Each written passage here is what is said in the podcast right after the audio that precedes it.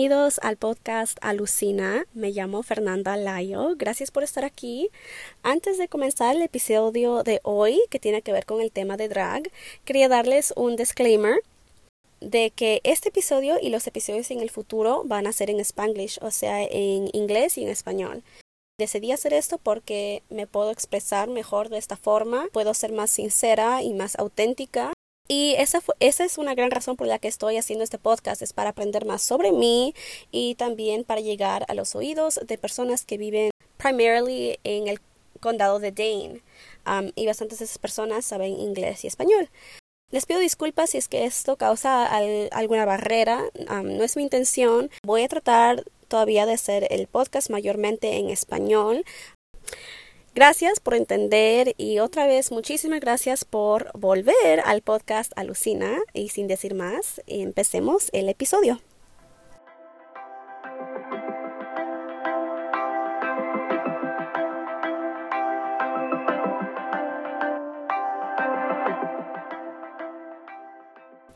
Bueno, mil disculpas porque ha sido como creo que más de un mes desde que saqué mi primer episodio.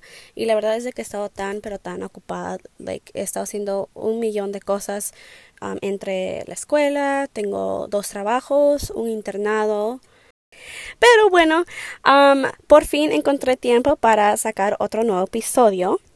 Y este episodio tiene que ver con la cultura de drag.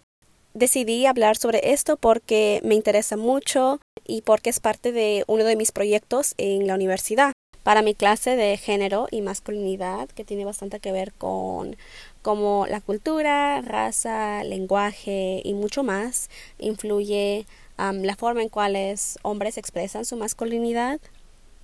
Y, a mí me interesa mucho el tema de drag porque mis amigas y yo nos encanta ir a drag shows para Noche de Chicas y todo eso, casi siempre decidimos ir a drag shows. Um, I think we just feel more comfortable there, you know, like compared to maybe some other bars. Um, we might not have some random guys hitting on us, which isn't always fun.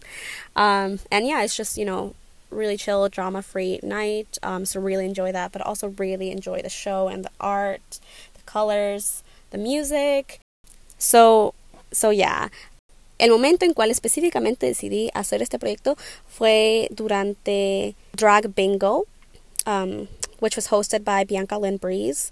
Um, Bianca Lynn Breeze es de Wisconsin. Ella acaba de ganar Miss Gay Wisconsin como hace un mes. Ya, ella está en literalmente todo, like, la veo en todo lugar. es fabulosa. Um, ya, ella hace bastante. Estaba en Drag Bingo para el cumpleaños de mi amiga. Y Bianca Lynn tiene un programa como más educacional que me gusta bastante porque obviamente estoy tratando de aprender. Y ella dijo de que ella piensa de que el drag está un poco oversaturated, sobresaturado. Y eso me dejó pensando bastante, ¿no? It does seem like just in the last year is that I've heard more about different drag shows and events that are going on um, and stuff like that. And I was just like, huh, why didn't I hear about some of these things before? It does seem as if drag has drastically risen in popularity within the last year or two. And I think this is what Bianca Lynn Breeze was saying that obviously this is great, you know, for everyone who is in drag as a performer and stuff like that, and for everyone who loves going to drag shows, um, but that not everyone takes the time to learn and educate themselves on the lives of these individuals. Um, so I really wanted to take the time to do that because I think that learning more about these experiences would really elevate my experience at these drag shows. You know, it would just make them that much more enjoyable.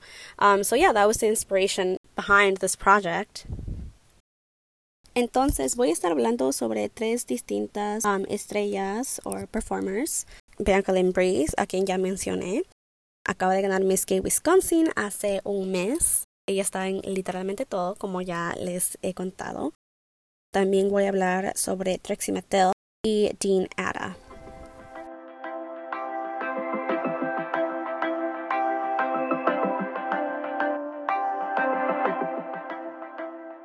Una de las cosas que me encantó del evento Drag Bingo es de que había todo tipo de gente, o sea, todo tipo de edad, chicos, chicas, todo, o sea, gran variedad de individuos. Y esto me gustó bastante porque creo que la misconception de que drag shows y events son más para gente joven, como 20, 30 años, pero eso no es verdad. Cualquier tipo de persona puede disfrutar estos shows y eventos. Y esto me hace acordar sobre un video que hizo la drag queen Trixie Mattel. Es en donde ella reacciona a un canal que se llama Girl Defined que hizo un comentario fuerte en contra de estos shows y en contra la publicidad. Entonces, básicamente lo que pasó es de que como hace dos meses en Texas había un evento muy grande de drag, había bastante publicidad y a bastante gente no le gustó esto y hizo bastantes comentarios. Uno de sus comentarios um, es Why is it that full grown males dressing up as overdeveloped, highly sexualized females are suddenly rising in popularity? Why are families now taking their little children to drag queen nightclub parties where they're encouraged to tip half dressed drag dancers?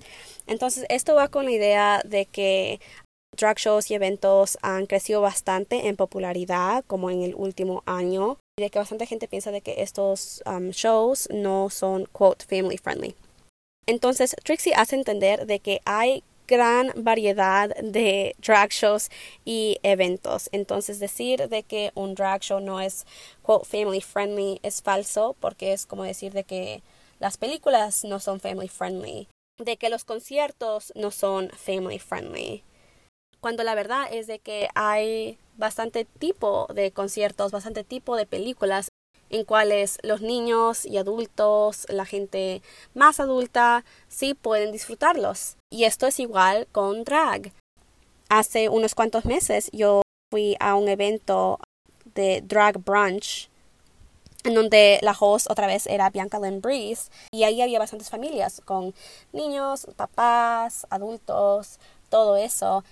Ella también hace entender de que sí, también hay shows cuales no son family friendly hay shows de que solamente son para adultos y son advertised solamente para adultos, pero también hay shows que son más educacionales, que son más como, ¿cómo se dice? Suaves, um, en donde familias sí pueden atender y sí pueden disfrutarlas. El drag brunch también me interesó porque era la primera vez que había visto a una persona más joven, o sea, de 18 años o quizás menor, ser parte del show como un performer. Pero después del show yo estaba pensando y decía, bueno, no es nada distinto comparado a apoyar a, a tu niño o niña a ser parte de un equipo de deporte, baile, club o cualquier cosa que le interese. Creo que en nuestra cultura y sociedad hay bastantes padres que creen tener la responsabilidad de guiar a sus hijos a que sean más masculinos o más femeninas.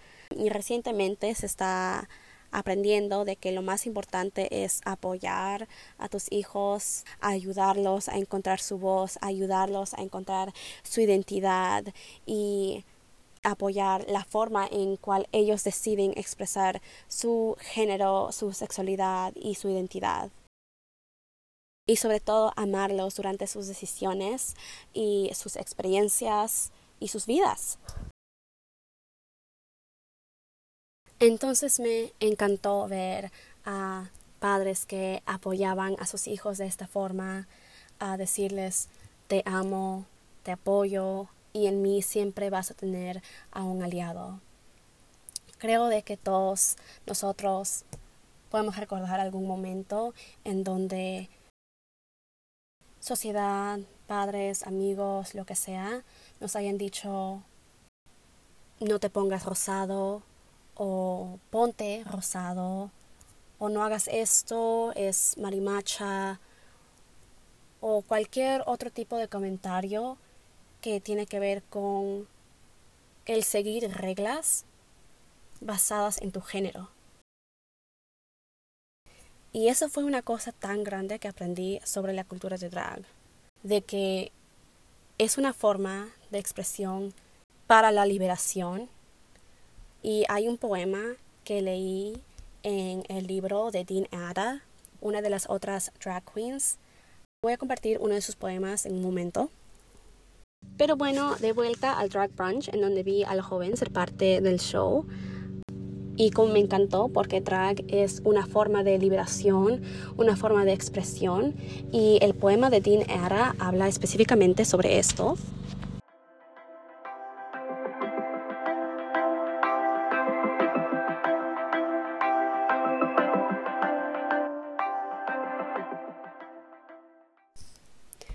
Dean Ada es un artista quien utiliza el nombre de Black Flamingo para su drag y también es un autor del libro The Black Flamingo.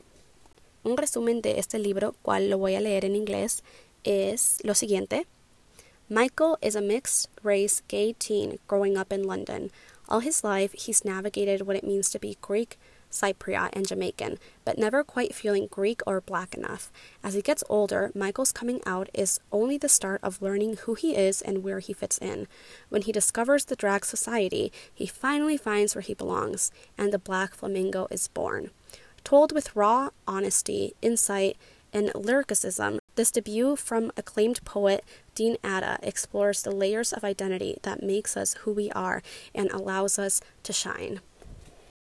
En español, esto quiere decir que es un libro sobre un hombre llamado Michael, que es gay y también moreno, y es sobre su experiencia navegando, qué es lo que significa ser griego y de Jamaica, nunca sintiéndose lo suficientemente griego o lo suficientemente moreno. Cuando él crece, sabe de que aceptar su sexualidad es solo parte de su camino en aprender quién es. Esta historia es contada con honestidad, con poemas. Es una exploración sobre todas las distintas capas de identidad cuales nos hacen quienes somos. Entonces, esto tiene bastante que ver con el tema de intersectionality o interseccionalidad, ¿Qué es lo que esto quiere decir? Esto quiere decir de que yo soy una mujer, esto es parte de mi identidad, también soy una persona latina, esto también es parte de mi identidad. Pero también, ¿qué más? Ser una mujer en enfermería, ser inmigrante, ser estudiante de DACA, ser peruana, todas estas distintas identidades, cual me hacen a mí la persona que soy. Su libro da a entender de que el drag no tiene nada que ver con el género, no tiene nada que ver con la sexualidad y tiene todo que ver con la expresión y con la identidad, con la liberación. El poema se llama What It's Like to Be a Black Drag Artist. La realidad de lo que es ser un artista moreno en drag. Voy a leer una sección. Y dice así. It's giving up worrying about being universal and being you. It's doing what feels true. It's knowing that doing drag and being trans are not the same. It's gender nonconforming. It's gender bending. It's gender ascending. It's a performance. It's not letting anyone else tell you what drag means. It's not really for the audience. It's for your liberation. En español dice, es dejar de preocuparse sobre ser universal y en vez ser tú. Es diciendo tu verdad. Es saber de que hacer drag y ser trans no es lo mismo. Es no conformarse a las reglas de género. Es doblar esas reglas. Es género ascendente. Es un show. No dejes de que alguien te diga qué es lo que significa tu drag. No es para la audiencia, es para tu liberación. Puedes ser una persona homosexual, lesbiana, gay y ser parte de drag. Puedes ser una persona heterosexual y ser parte de drag. Puedes ser una persona transgénero y ser parte de drag. Puedes ser cualquier tipo de persona y ser parte de drag. Al igual que puedes ser cualquier tipo de persona y disfrutar un show de drag hace unos cuantos días cuando fui al Sylvie para el show de Halloween. fue la primera vez que vi a un artista transgénero y me encantó. aprecié mucho más la comunidad de drag y cómo se centraliza en compartir su arte y en, en la liberación, la expresión y la liberación. Una de las cosas que yo antes no sabía de drag queens es de que pueden ser de cualquier distinto género, de cualquier distinta sexualidad. Y de que eso no tiene nada que ver con su arte. Una de las cosas que aprendí es de que mientras están en su outfit de drag, prefieren ser llamadas ella. Y cuando viven sus vidas de día a día, las viven como hombre. Durante su primer show de drag, The Black Flamingo estaba un poco tarde en ponerse el maquillaje y todo eso. Y hay una parte en el libro en donde la anfitriona dice, ella se necesita calmar. Alguien necesita ayudarla. Y The Black Flamingo dice, me gustó ser referida como ella. No sé por qué. Leer este libro confirma la verdad de que en nuestro mundo casi todo es basado en género. Cómo vestimos a los bebés, qué deportes dejamos de que nuestros hijos participen, cómo le hablamos a nuestros hijos y mucho más. Como el drag es diciendo, no importa qué género, qué sexualidad, cómo me identifico, lo que importa es de que soy una persona humana. El drag es diciendo, yo no tengo que seguir estas reglas. Yo puedo vivir mi vida y expresarme de tal forma que me hace sentir feliz y cómoda. Una historia corta que tengo sobre el show de Halloween es de que había un chico y estábamos como en la parte del frente justo al lado del escenario y la gente como que alza sus brazos para darles dinero a las artistas y él tenía los brazos arriba y después le agarró las piernas a una de las artistas y yo, mi amiga y como bastante otra gente nos miramos como que, ¿what? ¿Qué es lo que acaba de pasar? no fue bueno y unos, una de las personas fue a hablar con el chico y le dijo, oye, no hagas esto, no está bien. y después hasta el DJ y la anfitriona del show dijeron, oh, el chico de UPS is, is getting handsy, you know, what's going on there? Y finalmente paró de hacer eso, pero es un recordatorio de que aunque drag queens utilicen ropa más corta, o sea, enseñen más piel, eso no les da derecho a ninguna persona a agarrarlas, tocarlas. Y esto va para literalmente todo el mundo. no importa lo que traes puesto, esto no le da el derecho a nadie para agarrarte o tocarte o decirte algo o silbarte, nada de eso. Creo que a bastante gente en la sociedad las hace sentir culpables, o sea, diciéndoles, oh, te dijeron eso o te agarraron porque saliste con una falda o porque te vistes de tal forma. Y no es verdad. Esa persona no tiene la culpa por vestirse de tal forma que se sienta cómoda y que le guste. La persona culpable es esa persona que le faltó el respeto, que la agarró, que le dijo algo o cualquier cosa. Tu vestimenta no es una invitación para nadie. La única invitación que existe es la palabra sí. Esta es una de las razones por la que a mí y a las chicas nos gusta ir a drag shows y a eventos de drag, porque este problema se ve mucho más en bares regulares, en donde chicos de la universidad o cualquier persona se te acerca o te quiere decir algo o cualquier cosa. Esto normalmente no se ve en bares gay y hace de que la noche tenga mucha menos drama y de que podamos disfrutar nuestra compañía entre chicas mucho más. Finalmente quiero volver a hablar sobre Trixie Mattel. Trixie Mattel, quien vive día a día como Michael Farkas, creció en Wisconsin amando la música country. Yo amo a Trixie Mattel, es una de mis drag queens favoritas y también me encanta la música country, um, cual es un poco chistoso porque yo no soy como una persona típica a quien le gusta la música country, pero me encanta, he ido como a dos o tres conciertos, um, una de Kane Brown, mi artista de country favorito, um, y también de Dan and Shay.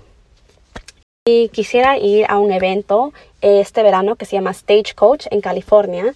Me interesa bastante ir a este evento de Stagecoach porque Trixie Mattel va a estar ahí como Trixie Mattel um, y también va a haber música country de artistas como Kane Brown, Luke Bryan, Parker McCollum y Gabby Barrett. Creo que esta es la primera vez que he visto un, una combinación de drag y country y, y me encanta. Es como mis dos cosas favoritas. O sea, tengo que estar ahí, no sé cómo, pero ahí veremos. Creo de que este es el mejor ejemplo de cómo tenemos tantas distintas identidades y no hay una manera correcta de vivir. O sea, te puede gustar la música country y también puede ser una estrella de drag. Y también me puede gustar reggaetón y bachata y comida peruana y comida mexicana y puedo ser una persona que estudia medicina porque estudia enfermería y me puede gustar más la medicina tradicional, mientras también paso todos mis días estudiando medicina moderna. Y por eso es que mi próximo episodio va a ser sobre partos en casa o el trabajo de parteras. Nacimientos naturales sin el uso de medicina moderna. Y cómo podemos hacer que estos partos sean lo más seguro y lo más bello para quienes están dando a luz. En esa nota sé de que estoy abriendo la puerta para otra conversación o otro tema, pero muchas gracias por escuchar el episodio de hoy sobre la cultura de drag y los invito a escuchar mi próximo episodio sobre partos naturales y el trabajo de parteras. Me llamo Fernanda Layo, soy estudiante de enfermería en el estado de Wisconsin y este es el podcast Alucina.